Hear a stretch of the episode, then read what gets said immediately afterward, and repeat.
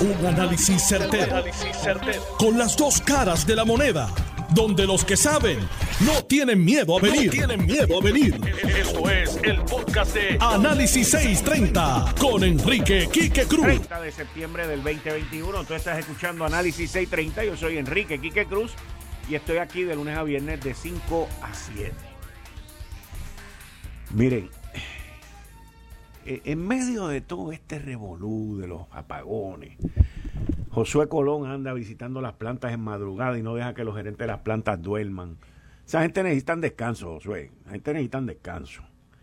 Y hoy la cosa está más o menos, veintipico de mil personas ahorita, algo así, sin servicio, que son inaceptables. Pero estamos mejor que 250 mil que llevamos desde el domingo. Y los cambios que se van a llevar a cabo gerenciales en la Autoridad de Energía Eléctrica, porque son necesarios. Las plantas no es lo único que está escriquillado. La gerencia está escriquillada también. ¿Ok? La gerencia está escriquillada también. Y yo entiendo que el gobernador pues ya está empezando a ver que la cosa está funcionando. Pero, pero, el gobernador hizo estas expresiones hoy. Y yo lo que quiero es enfocarme en resolver el problema. Y en eso, en eso va a estar enfocado Josué Colón. Aquí esto, la política no debe estar inmiscuida en esto. Esto es una cuestión administrativa. Ya yo se los dije, desde Hernández Colón, es que podemos ir al récord histórico. Todos los gobernadores se han quejado. Todos los gobernadores han pagado los platos rotos. Entonces no soy yo nada más. Lo que pasa es que esto se va a acabar en mi, en mi administración, en este mismo cuatrenio, esto se va a acabar. Oye, suena, suena peposo, pero, pero ahí es donde está el, ahí es donde, ahí es donde falló Hernández Colón, ahí es donde falló Aníbal Acevedo Vilá, ahí es donde falló Fortuño, ahí es donde falló Alejandro, ahí es donde falló Ricardo Rosselló y Wanda Vázquez. En que prometieron que iban a resolver el problema y luego por una razón u otra no lo pudieron resolver.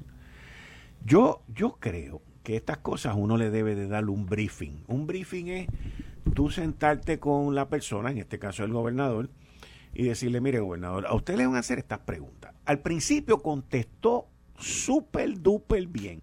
¿Por qué contestó súper bien? Porque dijo, eso es Josué Colón. Vamos, vamos a escuchar. Y yo lo que quiero es enfocarme en resolver el problema. Y en eso, en eso va a estar enfocado Josué Colón. Aquí esto, la política no debe estar inmiscuida en esto. Esto es una cuestión administrativa. Ya yo se los dije. Desde Hernández Colón, es que podemos ir al récord histórico. ¿Ves? Hasta ahí va bien. A eso le quedan 10 segundos. Aquí es donde, aquí es donde los populares le grabaron para, la, para los anuncios del 2024. Todos los gobernadores se han quejado. Todos los gobernadores han pagado los platos rotos. Entonces no soy yo nada más. Lo que pasa es que esto se va a acabar en mi, en mi administración, en este mismo cuatrenio, esto se va a acabar. Ok, ok, ok. Ahí es donde viene esa parte. De la única manera, escúcheme bien, de la única manera que esto se va a acabar, como dijo Pedro Pierluisi ahí en ese sonido hoy, es, es, si se monta un buen equipo gerencial, si se reparan las plantas. Es la única manera. ¿Por qué? Porque la privatización que nos prometió Ricardo Rosselló en enero del 2018, hasta ahora nos ha llevado a donde estamos. Hasta ahora nos ha llevado a donde estamos. Pero, vuelvo y repito, no fue Ricardo Rosselló nada más. Wanda Vázquez, Alejandro, Aníbal, Fortuño y Hernández Colón. El primer cuatrenio de Hernández Colón. No podemos pensar, y, y esto es, le digo esto al gobernador, el gobernador no puede pensar que va a resolver esto con las mismas personas que nos metieron en esto. Vamos a estar claros. Pedro Pierluisi no puede hacer un compromiso como ese de que su administración lo va a resolver si quien va a manejar esto son los mismos que nos metieron en esto. ¿Y a quién me refiero? Me refiero a Fermín, que negoció el contrato de Luma. Me refiero al secretario, designado secretario de Estado Omar Marrero, que estuvo metido en esa transacción.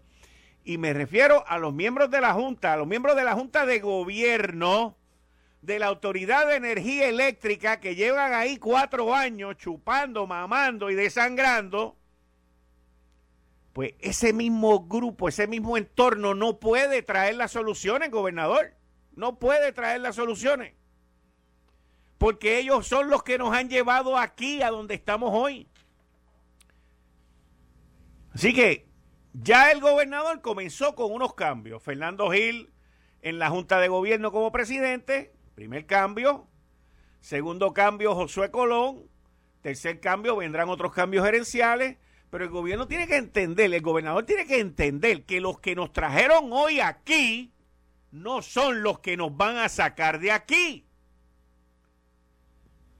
Y mencioné nada más que a dos o tres, hay más. La lista es más larga de los que nos han metido en esto. Así que el gobernador hoy hizo un compromiso que los populares se lo grabaron para usarlo en contra de él en el 2024. Y vuelvo y le repito, gobernador, vuelvo y le repito, la gente que está con usted a su alrededor, que nos metieron en esto, no nos van a sacar de esto no nos van a sacar de esto. Así que, gobernador, como dice mi columna de ayer en el Nuevo Día, que mucha gente me escribió que la había visto, la Autoridad de Energía Eléctrica, cementerio de gobernantes. Y, by the way, le dije en el podcast que grabé sobre eso, que en la columna yo no había incluido Hernández Colón. Porque me quería circunscribir a los últimos 20 años. Pero el primer cuatrienio de Hernández Colón en el 70, en los 70, quien le, quien le cavó su fosa fue la Autoridad de Energía Eléctrica con una mega huelga que le hicieron, que tuvo que movilizar a la Guardia Nacional y que esto fue un desastre. Así que sí, Hernández Colón está incluido también ahí. Lo que pasa es que mi columna se circunscribía a los últimos 20 años. ni los últimos 20 años, es de Aníbal para acá. 15 años, 16 años. Y obviamente el gobernador tiene que entender que la fosa de él en el cementerio de la Autoridad de Energía Eléctrica está hecha, está acabada, está terminada, la fosa está. Gobernador, no se deje enterrar por la gente que está alrededor suyo, porque ellos fueron los que la hicieron, ellos fueron los que la acabaron, ellos fueron la tienen allí. Pero es gente que está con usted. Es gente que está alrededor de usted. Mire, lo único que hay que hacer es meterle un empujoncito y usted se cae ahí. Advertidos están. Advertidos están. ¿Por qué, ¿Por qué digo esto también? Porque mira, nosotros no tenemos control del precio del petróleo. El precio del petróleo y yo me dejo llevar principalmente por el Brent. El Brent es más caro que el West Texas. El Brent ayer estaba en 78 pesos. ¿Ok? 78. Los otros días de 80. Está en 77, 78 pesos. El West Texas yo no lo uso porque eso es más para gasolina y ese tipo de cosas. Pero como nosotros aquí el, el, combustible que usamos principalmente es el Bunker C, que es el más caro que hay, por una clavada que nos sigue dando la EPA, porque eso no hay razón de ser. Pero nos clavaron, eso viene de hace más de 20 años y lo estamos pagando tres veces en la factura con distintos ajustes de combustible. Pero nosotros no tenemos control por el precio del petróleo, el precio del petróleo va para arriba, el gas natural va para arriba también. Ahora, ahora, aquí nos han puesto en una encrucijada. Uno oye y, mire, todo el mundo puede hablar y puede soñar. Y hay gente que. hoy estaba viendo yo un, thread, un hilo de Eduardo Batia, eh, dando unas explicaciones muy, muy claras y muy correctas también sobre las acusaciones que le han hecho a él y todo ese tipo de cosas. Eduardo Batia se sentenció él mismo con la Autoridad de Energía Eléctrica. Todo lo malo que pasa en la autoridad se lo van a echar la culpa a él también. Porque él entendía, al igual que Aníbal entendía, que la autoridad estaba haciéndole daño al pueblo de Puerto Rico. Pero ¿qué pasa? Que esta gente no sabe cómo solucionar el problema. Ellos quieren traer ejemplos. No quieren la estadidad, pero traen los ejemplos de la estadidad. Busque un popular electo. Busque un popular electo que cuando aquí haya un problema, ¿qué hacen? Buscan la solución en la estadidad. Pero no la quieren, no la quieren. Hasta para llevarnos a la quiebra, fueron a la estadidad para que legislaran una quiebra para Puerto Rico. Hasta para la quiebra. Ahora que hay una oportunidad de salir de la quiebra, no quieren ir a la estadidad a buscar la salida porque ellos quieren la quiebra. Como me escribió Julio, uno que me escribe cada rato por aquí, me dijo, Quique, ellos no quieren salir de la quiebra porque la quiebra implica más cerca de la estadidad. Ahora, nosotros no tenemos el control del precio del petróleo, dependemos del petróleo, y vamos a estar claros, el poner un millón de planchas esas de solares en los techos no va a resolver el problema, porque la red, la red no está preparada para manejar esa carga de energía renovable. Y la privatización, que es a lo que yo le temo, por eso es que mencioné a Fermín y a Omar Marrero, que fueron los que nos llevaron aquí con lo de Luma, pero a Fermín y Omar Marrero les tengo pánico, pánico, por ahí viene Halloween, les tengo pánico como el miedo que hay en la película Halloween esa con Jason. Y lo digo en serio, esto no es broma, porque son personas que no tienen el conocimiento y lo peor de todo es que se sienten que saben. Y lo peor que puede haber es un incompetente creyéndose que es inteligente. Y ahí es donde está el problema. Ahí es donde está el problema. La privatización, y no es que yo no estoy a favor ni en contra, la privatización de las plantas no es la solución en este cuatrienio porque en este cuatrienio no se va a construir una planta que esté lista antes del 2024. Como dijo Pedro Pierluisi, en su administración, que es la que está corriendo, no va a haber una planta nueva. Esa no es la solución. Y tengo pánico, pavor, terror, miedo a las famosas APP que estos individuos inventan que no son APP son contratos de servicio donde nos clavan hasta más no poder. Esa es la realidad. Esa es la realidad. Tienen dos a su haber. Las lanchas, que pagamos millones de pesos por algo que no está funcionando, y Luma, que está aprendiendo y encajando. Esos son los dos triunfos de estos individuos. De las dos famosas APP que no son APP. Y vuelvo y le repito, como lo dije hace dos días, si lo que yo digo es incorrecto, los invito a los dos y que vengan aquí, me expliquen y me orienten y me digan por qué es que yo estoy mal. Pero me envían los documentos una semana antes. Eso es así de sencillo. Eso es sencillo. Y lo del petróleo lo traigo porque el petróleo ahora mismo, el Brent está en 77, 78. Pero para que usted sepa, en diciembre 31, en diciembre, hace nueve meses, ¿usted sabe cuánto está el, el Brent, el petróleo? En 51.80 el barril. 20 pesos menos. Eso significa que en diciembre estaba 30% menos. Y le digo desde ahora, se va a poner más caro. Porque de lo que nadie habla, yo le voy a hablar a ustedes ahora.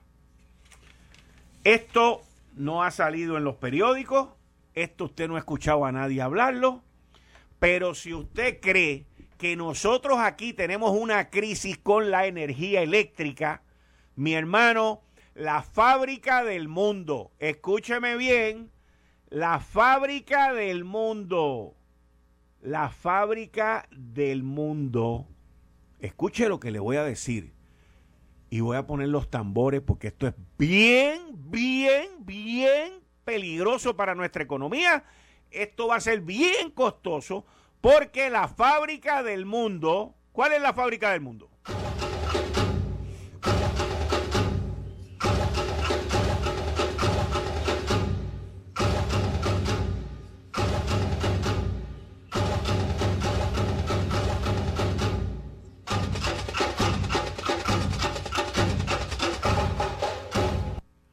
La fábrica del mundo se llama China. Es la que produce todo, todo para los Estados Unidos, para el mundo, China. China ahora mismo está viviendo una crisis energética con apagones, donde la gente está durmiendo oscura y la fábrica, la manufactura china, la que produce la materia para el mundo entero, está corriendo en horas controladas. Porque no hay suficiente energía eléctrica en China para el requerimiento de energía que tienen. Y eso está creando un disloque más grande que el que hay en los barcos en California, más grande que hay en el comercio internacional. Esto es una crisis que está ocurriendo ahora mismo en China. ¿Usted se cree que los problemas de nosotros con los apagones son grandes? En China, esto va a afectar la economía mundial. Va a subir los precios, va a crear escasez en más productos de los que hay y se espera que la inflación sea brutal y los precios van a ser bien grandes. ¿Por qué? ¿Por qué? Le voy a explicar por qué. Porque ante la escasez y el no poder producir surgen mercados secundarios y empiezan a cobrar más por las cosas. Empresas multinacionales, empresas multinacionales, estamos hablando de empresas multinacionales, están en alrededor del mundo, del área de telecomunicaciones, del área de transportación, del área de construcción, con los cuales yo he tenido acceso directo por teléfono con los presidentes de esas empresas subsidiarias aquí en Puerto Rico locales me han confirmado de la crisis energética que hay en China y que las órdenes que ellos han recibido de sus superiores es que compren lo mayor que puedan ahora porque va a haber escasez dentro de varios meses. Esto no es pánico, esto no es nada, esto es una realidad económica y una situación que está ocurriendo en China porque no hay suficiente energía eléctrica para mantener a la fábrica del mundo abierta 24 horas como ellos están acostumbrados. Mañana lo escuchará con otra gente y lo leerá y, verá en otros medios.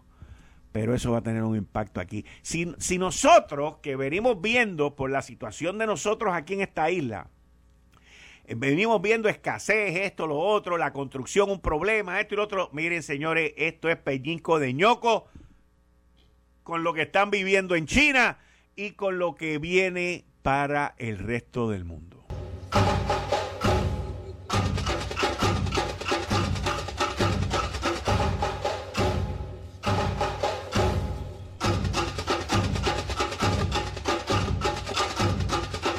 Eso va a llevar a que los precios de los combustibles suban porque la demanda va a subir y toda la cadena, el efecto en cadena que eso va a llevar, pues va a ser así. Esperemos por lo menos que los arbolitos de Navidad lleguen este año, porque ya están por venir y los pavos también, obviamente. Los pavos, los pavos que vengan por ahí. Eh, estás escuchando el podcast de Noti1. Análisis 630 con Enrique Quique Cruz. Buenas tardes, mis queridas amigas, amigos. Son las 5 y 31 de la tarde de hoy, último día de septiembre. Mañana se supone que el precio de la luz suba, que allá Edison Avilés nos dé la sorpresa yo le voy a decir algo desde ya. Vamos, yo voy a poner la raya en mi análisis sobre eso. Supuestamente empezaron en tres chavos y pico, yo le dije que eso eran embuste. Después bajaron a 2.4 chavos al kilovatio y yo le dije que eso también van a venir como con 1.8 por ahí, van a venir con algo así. Porque no es porque no necesiten o no se justifique el 2.4, es que no se atreven a subirnos la luz más de un 10% con los apagones que hemos tenido. Pero en algún momento nos van a pasar por la piedra, ¿vieron? En algún momento. Como todos los jueves, desde las 5 y 30 con Atilano Cordero Vadillo. Buenas tardes, Atilano. Bienvenido aquí a Análisis 630. Muy buenas tardes, Quique, y un cordial saludo a toda nuestra distinguida radio audiencia, tanto la local como la internacional. Y como siempre, un privilegio y un honor estar aquí todos los jueves. Quique, estoy de acuerdo contigo en, en tu análisis sobre lo que tú has hecho eh, ha expresado sobre la Autoridad de Energía Eléctrica. Y, tú tienes un derecho muy importante de hablar y dialogar sobre esta situación porque tú has estado fiscalizando a esa agencia. Y fue tan así que hicimos un foro, ¿te acuerdas? En el, en el Centro de Bellas Artes. Sí, señor. Que estaba Luis Fortuño, estaban los gobernadores, ¿ok? y, y, creo que fue el amigo Luis, dijo que ninguno de los gobernadores había podido solucionar ese problema. Tú usas una palabra, la fosa. Pero yo creo que eh, yo no usaría esa palabra por ahora. Ok.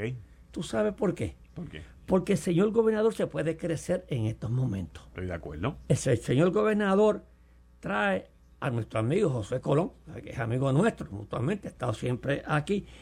Y José Colón es un conocedor de la autoridad de energía eléctrica. Y José sabe dónde es que están los problemas.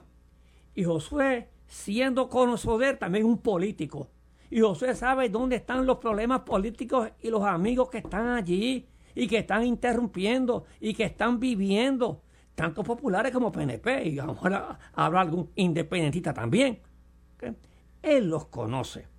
Yo creo que Josué tiene la oportunidad en estos momentos con el señor gobernador que lo respalde de limpiar la casa en la autoridad de energía eléctrica. Las presiones políticas de ambos bandos allí son fuertes y tú lo conoces. Así es que Josué, el señor gobernador, si Josué va a limpiar la casa de verdad, tiene que darle un respaldo, un respaldo completo, porque las presiones políticas de los contratos, eh, tú mencionaste algunos nombres, pero tú sabes que es contrato por todos lados y ahí hay, oye, estamos hablando de un presupuesto bien alto, ¿ok? donde hay muchos contratos, donde hay muchos intereses creados, donde, donde el, el poder político, donde los amigos que donaron van a buscar contratos. Y es la oportunidad de José Colón, como conocedor que ha administrado este, la Autoridad de Energía Eléctrica y que el señor gobernador lo respalde. Yo creo que el señor gobernador tiene la oportunidad en estos momentos de reivindicar a la autoridad de energía eléctrica. Coincido contigo. No es el, tú sabes que yo soy un, fiel creyente de la, de la privatización. Y si privatizan la autoridad de energía eléctrica, no se lo pueden dar a uno solo. Tiene que ser a dos. Porque un monopolio es tan malo en el gobierno, es peor en las manos de la empresa privada. Si es que tiene, si es que van en ese proceso de privatizar la autoridad de energía eléctrica, tiene que ser a dos compañías para que generen. Pero yo sé el gobernador que, que en este cuatrenio, y tiene razón, no se van a hacer plantas nuevas. Pues ¿qué es lo que van a hacer? Arreglar lo que tenemos. Es que es la única opción. Es la única opción que tiene a corto plazo. ¿Y quién sabe de eso? Josué Colón. Josué, Colón sabe de los problemas que hay en la Autoridad de Energía Eléctrica. Y Josué Colón va a tener presiones políticas, va a tener presiones de los amigos, de los donantes, de los, de los que donan para las campañas. Y en estos momentos, por eso yo le, le, daría, cejaría la fosa por estos cuatro años porque también pueden salvar al señor gobernador. El problema grave aquí, en estos momentos, de la imagen del gobernador es la autoridad de energía eléctrica. Y él defendió a Luma. Oye, a lo mejor Luma va a hacer un buen trabajo porque a lo mejor el problema está en la generación. ¿Y qué va a hacer Josué? Generarle y darle energía a Luma para que Luma no ponga excusa. Porque el problema en estos momentos es que están utilizando con toda la razón a la Autoridad de Energía Eléctrica sus ineficiencias porque no está produciendo energía.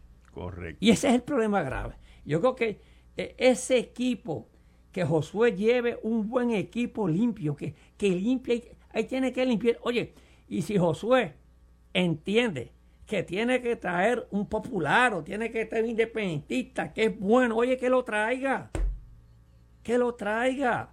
Así es que yo tengo mucha esperanza en la administración de Josué y tengo mucha esperanza en que el señor gobernador le dé todo el respaldo a Josué para que haga un buen trabajo. Porque en estos momentos, eh, como tú dijiste, la fuerza del gobernador es la autoridad de energía eléctrica. Es el problema más grave. Si él resuelve esto, si él resuelve esto, si él resuelve esta situación en estos momentos, él podrá ser candidato para las próximas elecciones. Si no resuelve este problema, como tú bien dices, la fosa está abierta.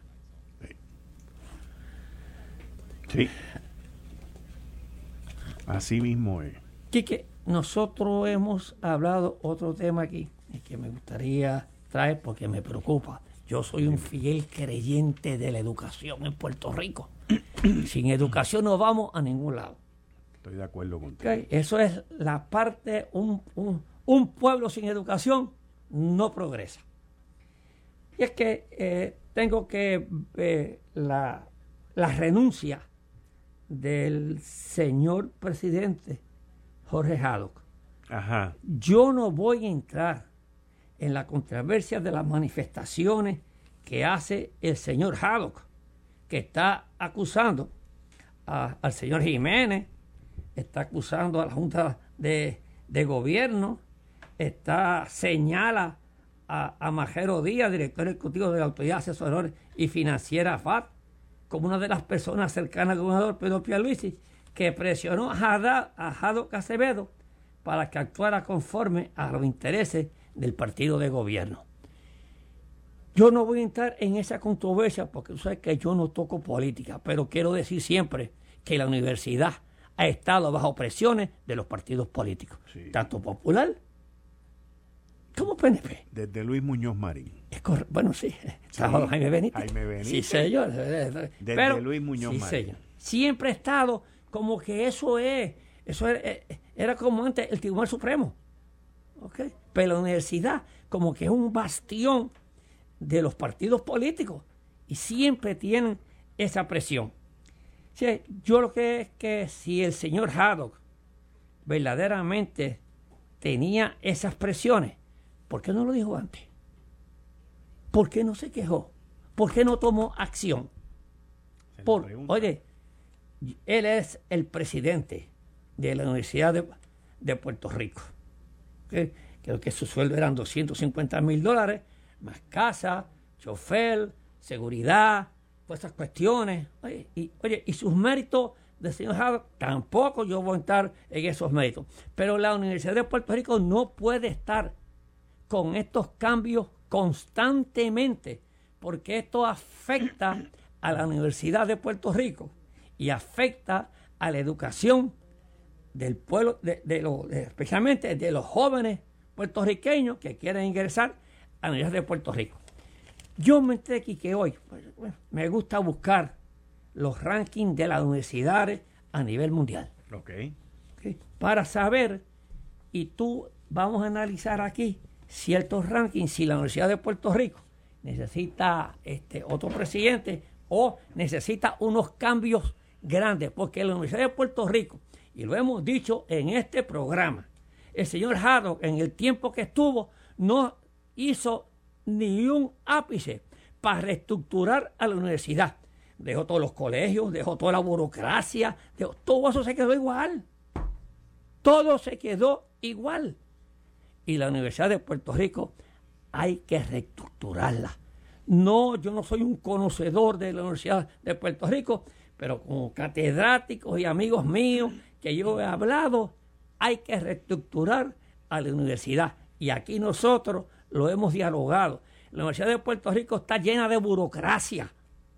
Y hay que eliminar parte de esa burocracia. Y por eso es que nosotros estamos hasta. Y para yo ver en qué posición está la Universidad de Puerto Rico, me fui a buscar a los rankings de las mejores universidades del mundo. ¿Ok? Y voy a entrar primeramente, oye, este, y esto es, voy a hacer esto de, de los Best University According to the World, las mejores universidades del mundo, esa que está rankeada. Y para que ustedes la número uno, la número uno. La número uno es Oxford. Oxford, en Inglaterra. pero está casi pegadita a Stanford. A Stanford. Y a Harvard. Y a Harvard. o sea, están ahí. MIT, MIT. sí, ok, sí. Este, California Institute of, Technology. California Institute of Technology. MIT, MIT, University of Cambridge. Okay. Voy a dar todos esos, todos esos números para que sepan dónde queda Puerto los, Rico. Heavy Exacto. La Yale, esas son ocho. Yale. Princeton. Princeton. Universidad de Chicago. Imperial College of London. John Hopkins University. Para que ustedes vean, son la mayoría son de Estados Unidos. La mayoría. La mayoría. De ese, de ese nivel, de ese nivel, de ese nivel, ¿ok? ¿Tú sabes qué número hace Puerto Rico? Las 801. Las 801. 801. 801. Y si se va contra los Estados Unidos, queda boca por todos lados. ¿Cómo? Ok, 801. Pero no se vayan lejos, voy a buscar otro. Me fui entonces a buscar el COVID me dio esta cosa aquí, que buscar estos research, porque tú me, tú me lo encomendaste, fue. Y yo hago, yo hago mi trabajo siempre, ah, ah. que tú me encomiendas, ¿ok? Entonces, 801. mira, ¿dónde estamos nosotros? Qué vergüenza. Oh, no, no, es, oye, tú lo dices, yo, analizando esto. Y, le daban 980 millones de pesos, mi hermano. ¿Ok? Pasé el 801. Ah, ahí es que vamos ahorita, ¿ok?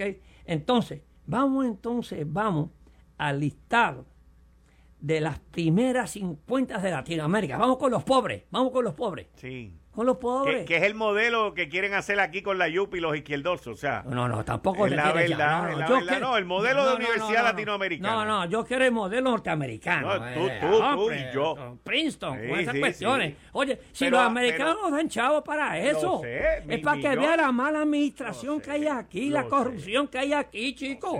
¿Ok? Entonces, entonces, mírate lo que dice de las 50 primeras de Latinoamérica. ¿Tú sabes qué número hace Puerto Rico? QS Latin American University Ranking 2021. Lo saqué al día. Para que no, para que no. Tú no me regañes después. Que tú dices, ok, 2021. Puerto Rico hace el número 37. 37. La 37. Pero mira la vergüenza número uno. Ajá. Mira la vergüenza. Cuba está primero que nosotros. No digas, pues, pues, entonces te van a decir que aquí que el modelo es el cubano. Pero, pero mírate, las de México, la de Costa Rica. Ajá, por encima de nosotros. Por encima de nosotros. Y, yo creo que el presupuesto de la mayoría de ellos no, llega a, 500 millones. Ahí es que voy. yo estoy seguro que ese esa gente no, tiene el presupuesto que nosotros tenemos. Exacto. Es la malversación que nosotros tenemos y la mala administración en nuestra universidad. La burocracia. Alimentando burocracia. Entonces queremos, queremos que los estudiantes de Latinoamérica vengan a Puerto Rico. Lo que pasa es que a la ¿Eh? mediocridad no le importa superarse, le importa sobrevivir. Tú sabes cuál está la, número uno. ¿Ah? Está la Pontificia Universidad Católica de Chile. En Latinoamérica está la número uno. La número dos está la Universidad de Sao Paulo. La número tres, oye, yo conozco esta, la Tecnológico de Monterrey en Monterrey, en México. Universidad Estatal de Campiña, también la conozco, de Brasil, que ahí dimos una conferencia a nosotros, la, la Asociación Latinoamericana de Supermercados. y sigue Colombia, tiene otra en México, Argentina está número 8, este, eh, Río de Janeiro tiene otra vez la número 9, Colombia tiene la número 10, vuelve Chile nuevamente con otra, la Concepción en Chile, vuelve nuevamente este, Sao Paulo, eh, Colombia nuevamente, Chile, Universidad de, de Bello Horizonte también, Lima, Perú, tiene, está el número 16. Mira, cuando tú me dijiste que la UPR era 801, ¿de cuántas? ¿De mil? No, del rating. Del ranking, pero ¿de cuántas son? O sea, me dijiste que Puerto Rico era, UPR era la 801 y te pregunto de cuántas entonces. Creo que no, eran dos mil y pico más. ¿Cuántos? Son más. ¿Mil y pico? Sí, sí, sí, eh, hay dos mil. Entonces hay otro rating, hay otro rating también que la busqué, pero este es un rating demasiado de, de grande, ¿ok?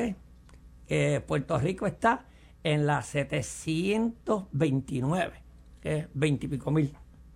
O sea, que nosotros, lamentablemente, pueden buscar esto en la internet ahora, University Ranking, que están allí, y QS Latin American University Ranking 2021. Allí están todos por países y están por nombre de universidades para que ustedes vean nuestra universidad en dónde está.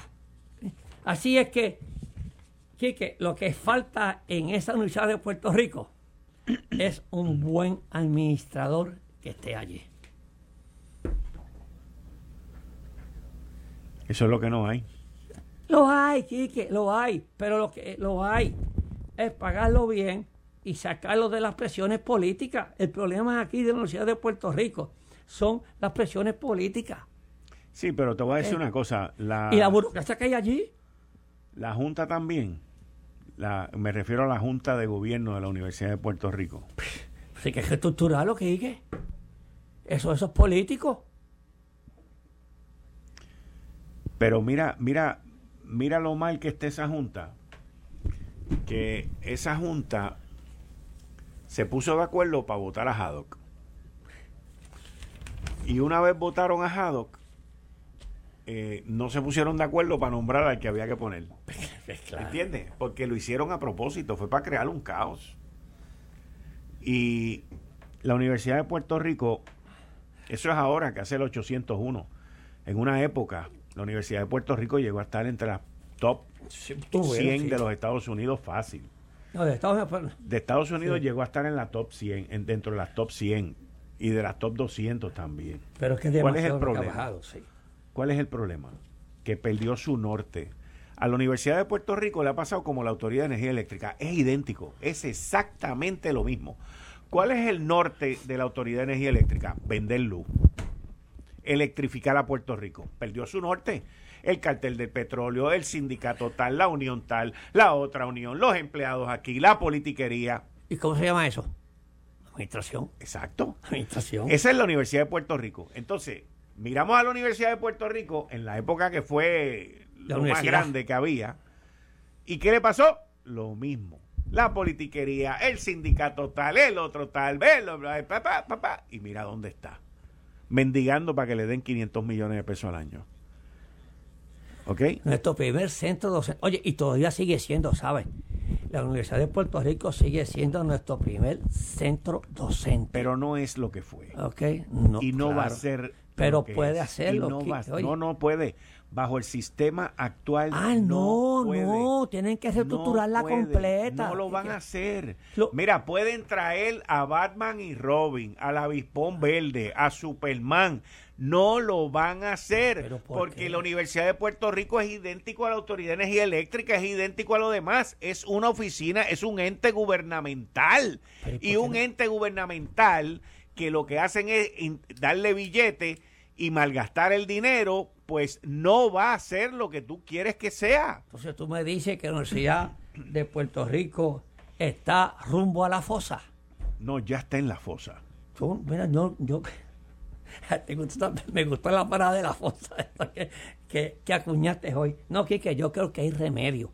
El problema es, tú hay, sabes. Hay remedio, hay tienes remedio. razón, hay remedio. Oye, oye, oye, pero los que están allí, que viven de eso, está bien, los que se mantienen de eso, no quieren que haya remedio porque van a tener que trabajar pero Ahí tenemos la oportunidad del que el señor gobernador salga electo cuatro años otra vez como él quiere. Ahora, si nos quedamos de brazos cruzados, si nos quedamos de brazos cruzados, si no hacemos nada, es el problema. Y, le vamos a seguir inyectando dinero a la universidad y a la burocracia y a la mala administración.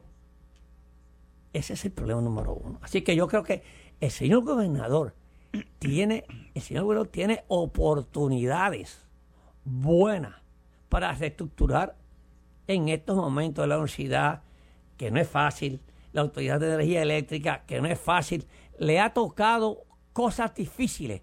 Oye, pero resolviendo los problemas difíciles es que el líder se crece. Oye, tú sabes cuando... Tú sabes cuando yo compré la cadena Granino que estaba taquero y en el piso. Pero, ¿y qué va a decir? ¿Pero qué va a decir? Le voy a decir a, los gobernadores qué es lo que dicen. No, aquí tenemos que tener la independencia. Eso es lo que dicen. La independencia institucional, no, la Universidad de Puerto Rico no tiene nada que ver con esto, no se pueden meter. Mira, Mira las acusaciones que está haciendo Haddock a, Omar Marrero. Mira las, mira las acusaciones que Haddock le está haciendo a Omar Marrero.